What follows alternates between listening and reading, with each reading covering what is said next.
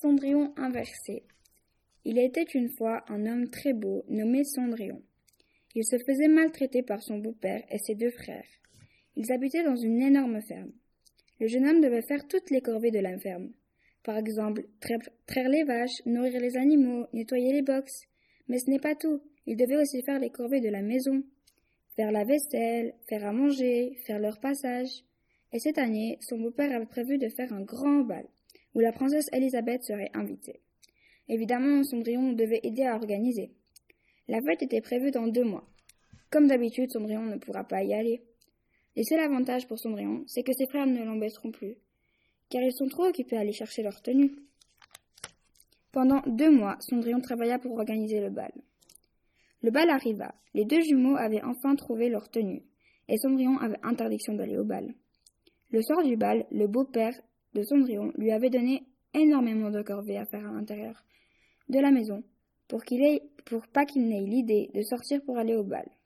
Il était vingt-deux heures quand Cendrillon avait fini ses corvées. Il entendait de la musique du bal et pleurait car il avait envie d'y aller. Mais soudain, une fée apparut. Salut Cendrillon, je suis ta bonne fée et je viens t'aider. Cendrillon eut tellement peur qu'il ne dit pas un mot. La fée lui demande de se lever. La fée agita sa baguette et Cendrillon fut habillé avec un magnifique costard. Il remercia la fée, mais lui affirma que s'il n'était pas dans sa chambre à minuit, il redeviendrait comme avant. Il se dit que de toute façon, si quelqu'un le reconnaîtra, sa vie ne pourra pas être pire que maintenant. Cendrillon dansait, quand tout d'un coup la princesse arriva vers lui et dit Voulez-vous m'accorder une danse? Ils dansèrent pendant un long moment, mais le prince se rappela qu'il devait rentrer à minuit. Il regarda l'horloge, il était minuit moins deux. Cendrillon paniqua et, prit en et partit en courant. Comme la princesse voulut le retenir, elle l'agrippa son veston qui lui resta dans les mains. Le, le lendemain, la princesse alla dans tous les villages faire essayer le veston. La princesse était désespérée. Il ne restait plus qu'une maison à faire, celle de Cendrillon.